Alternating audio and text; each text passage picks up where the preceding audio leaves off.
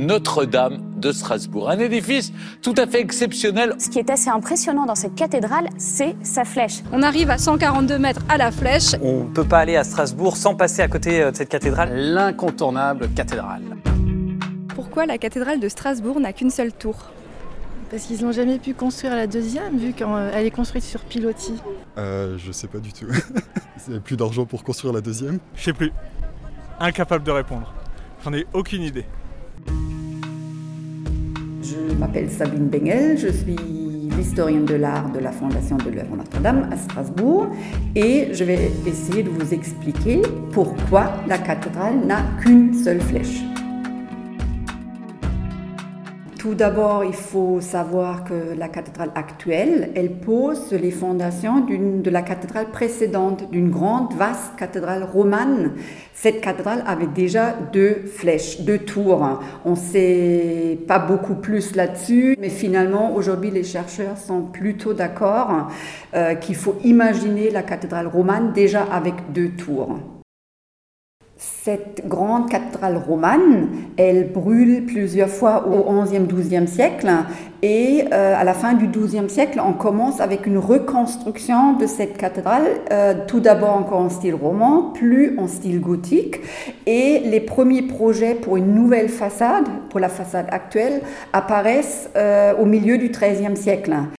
On a un premier projet qu'on appelle le dessin ou le plan B qui présente un premier projet pour la façade actuelle, dessiné par un architecte, euh, peut-être Maître Erwin, peut-être son prédécesseur, dessiné aux alentours de 1260-1270.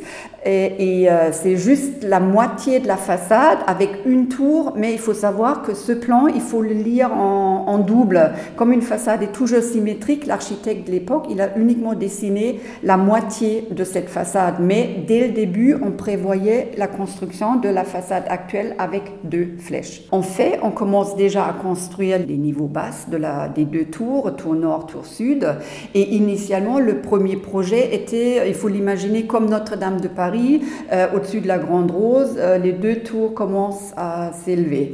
Mais au XIVe siècle, pendant la construction de la façade actuelle, au moment où on commence à construire les deux tours, intervient un changement de projet. On est dans la deuxième moitié du XIVe siècle et finalement on ferme quasiment l'espace entre les deux tours situées au-dessus de la Grande Rose. On va construire une façade plus haute que prévu initialement. Euh, tout ça est probablement lié à cette course contre la montre qu'on a au XIVe siècle, hein, des grandes villes, euh, surtout du Saint-Empire romain germanique, auquel appartenait Strasbourg jusqu'au XVIIe siècle. Et c'est vraiment la course euh, des bâtisseurs, quelle ville a la plus haute tour? Tout ça, c'est lié à d'autres projets de construction de flèches, euh, d'autres cathédrales. Et euh, finalement, le magistrat de Strasbourg va embaucher l'architecte de la cathédrale d'Ulm, qui prévoit au XIVe siècle la construction d'une flèche énorme. Il va quasiment chercher son nouvel architecte pour Strasbourg à Ulm. Euh, il vient à Strasbourg, c'est Ulrich Denzingen, qui va construire ce qu'on appelle aujourd'hui la haute tour, la tour nord probablement en 1439 la flèche actuelle euh, achevée. Euh, il faut savoir que on a à ce moment-là, à mon avis, on n'a pas encore abandonné l'idée de construire une deuxième flèche. Dans la deuxième moitié du XVe siècle, euh, très probablement, il y a eu un début de la construction de cette deuxième flèche à l'emplacement de la maison des gardiens actuelle. On a plusieurs indices qui nous incitent fortement à croire qu'il y a eu un tout petit début de construction d'une des quatre tourelles euh, qui entourent euh, l'octogone, le deuxième octogone de la tour sud.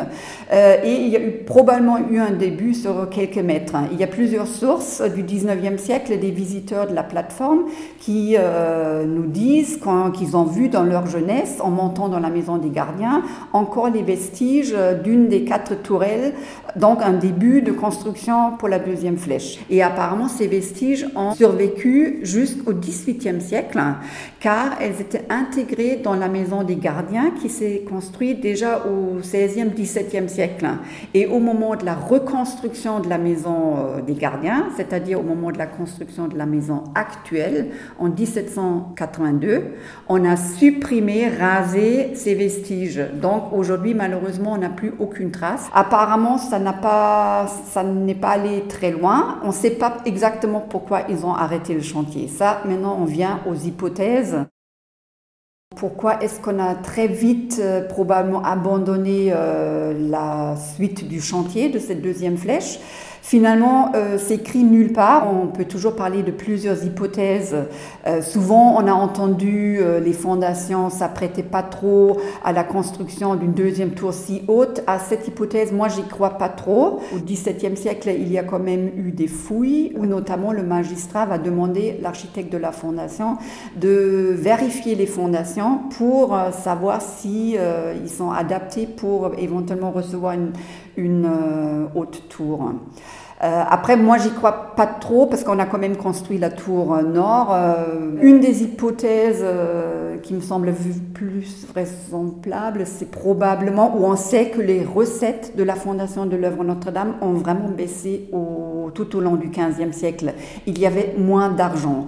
Après, en même temps, on se demande, mais pourquoi dans ce cas-là, il y a quand même un début de la construction de la deuxième flèche très vite abandonné. Alors là, on, je sais pas. Dans ce cas-là, ça serait intéressant aussi de mieux connaître la date du début de la deuxième flèche. Est-ce qu'elle est située tout de suite après 1439 euh, ou est-ce qu'elle est plutôt située à la fin du XVe siècle? Alors, est-ce que là, on est trop près, on, on avance vers la, réforme, vers la réforme? Est-ce que c'était plus le temps de vraiment encore euh, commencer avec une, construction très, très coûteuse d'une deuxième flèche? Finalement, on ne sait pas trop, mais on sait qu'il y, euh, y avait moins de recettes dans les caisses de la Fondation de l'œuvre Notre-Dame au XVe siècle.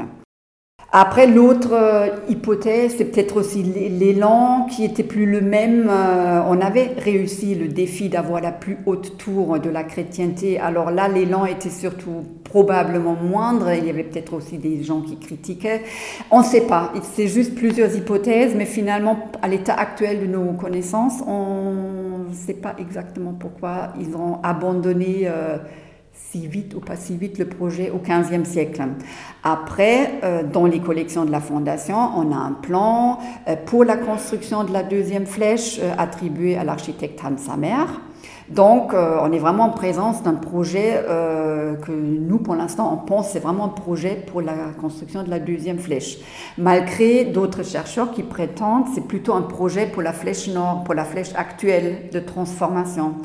Voilà, il y a beaucoup de, des choses qui restent hypothétiques ou on ne sait pas exactement. Après, comme je disais déjà, au XVIIe siècle, l'architecte Heckler, un autre architecte euh, de la cathédrale de l'œuvre Notre-Dame, engage des fouilles au niveau de la, des fondations de la tour sud pour vérifier l'état des fondations, vérifier aussi les gens du lac souterrain, euh, l'état des pieux. Mais apparemment, il y avait déjà le projet ou l'idée du magistrat de savoir est-ce qu'on ne serait pas capable de construire cette deuxième flèche? Et après, au XVIIIe siècle, avec Goethe, avec Schinkel, des architectes XVIIIe siècle, ils disent toujours ah mais la façade, il manque la deuxième flèche. Et finalement, après le bombardement de 1870, quand Strasbourg, Alsace-Lorraine redevient allemand. C'est le moment de l'achèvement des cathédrales à Cologne, à Ulm, on construit les tours et ils disent, ça discute dans les, dans les journaux d'architectes de l'époque, mais maintenant on va aller à Strasbourg construire la deuxième flèche. Mais à ce moment-là, la cathédrale, elle est déjà classée monument historique depuis 1862. Euh, les conservateurs, l'architecte Gustave Klotz s'opposent complètement contre ce projet de construction d'une deuxième flèche parce que on, l'aurait construit comment D'après le modèle du Moyen Âge, moderne, euh, le financement par qui C'est quand même un monument historique. Et aussi les Strasbourgeois s'opposent quand même vivement contre le projet. Euh, dans un article de presse, c'est même qualifié comme un attentat contre la cathédrale de Strasbourg de vouloir proposer maintenant cette deuxième flèche. En tout cas, aujourd'hui, on est tellement familiarisé avec cette silhouette unique, euh, c'est vraiment un critère euh, d'identification, on pourrait quasiment dire, cette silhouette unique avec juste une tour euh, déplacée un petit peu vers la gauche. Je pense plutôt aujourd'hui, nous, on serait choqués d'avoir une deuxième flèche. elle est reconnaissable déjà de super loin. Si vous la, dessinez avec cinq traits, tout le monde va pouvoir être capable de l'identifier tout de suite avec cette tour, cette silhouette complètement unique unique aujourd'hui.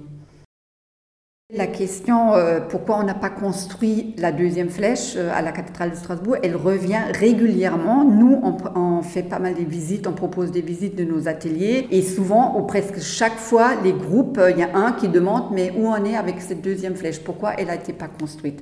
Et ce qui est étonnant, qu'on trouve nulle part, dans aucun livre, vraiment une présentation de toutes ces hypothèses. Pour moi, ça reste un vrai sujet de recherche, de vraiment trouver les raisons, les vraies raisons pour ce, abandon. Pourquoi on arrête le chantier au 15e, début 16e siècle? Est-ce que c'est l'argent? Est-ce que ce sont les fondations? Est-ce que c'est le manque d'élan On ne sait pas. Voilà. Et, mais là, pour moi, ça reste toujours un vrai sujet de recherche.